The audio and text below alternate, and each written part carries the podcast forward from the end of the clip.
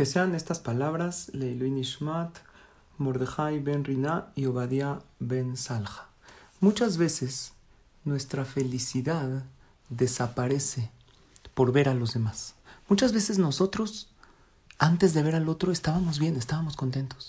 Pero cuando vimos que el otro aparentemente tiene algo mejor, entonces ya no disfrutamos lo que tenemos. Como dicen, el pasto del vecino siempre es más verde, se ve más verde. Entonces, quisiera darles a ustedes tres consejos cuando veamos que el pasto del vecino es más verde. Tres mentales, ejercicios mentales y un cuarto en la práctica. El primero es no veas el pasto del vecino. No, pero él tiene mejor. No veas. Ya, ve lo tuyo. ¿Para qué ves lo del otro? Número dos. Si es que ya viste el pasto del vecino, no compares. Si el tuyo es más verde, si el de él es más verde, cada quien tiene su paquete.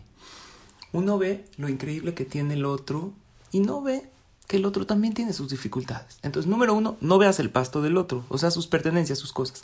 Número dos, si ya lo viste, no lo compares con el tuyo. Número tres, deja de quejarte. Ok, es más verde. ¿Y qué ganas diciendo que a todo el mundo le va increíble y a ti mal?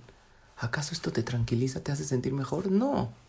Al quejarte, en verdad ya no puedes disfrutar de nada de lo que tienes.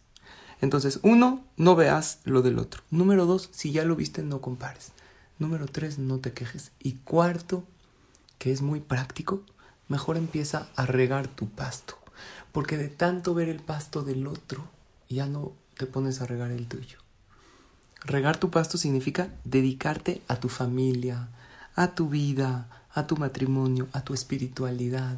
Y cuando tú riegues tu pasto, vas a ver que tu pasto también va a ser un jardín hermoso y frondoso. Por lo tanto, dediquémonos todos a potencializar lo que tenemos en la vida, dediquémonos a disfrutar realmente lo que tenemos y a trabajar adentro y nos vamos a sentir, Bezrat Hashem, muy felices, obvio, deseándole siempre el bien a todos los demás. Muchas gracias.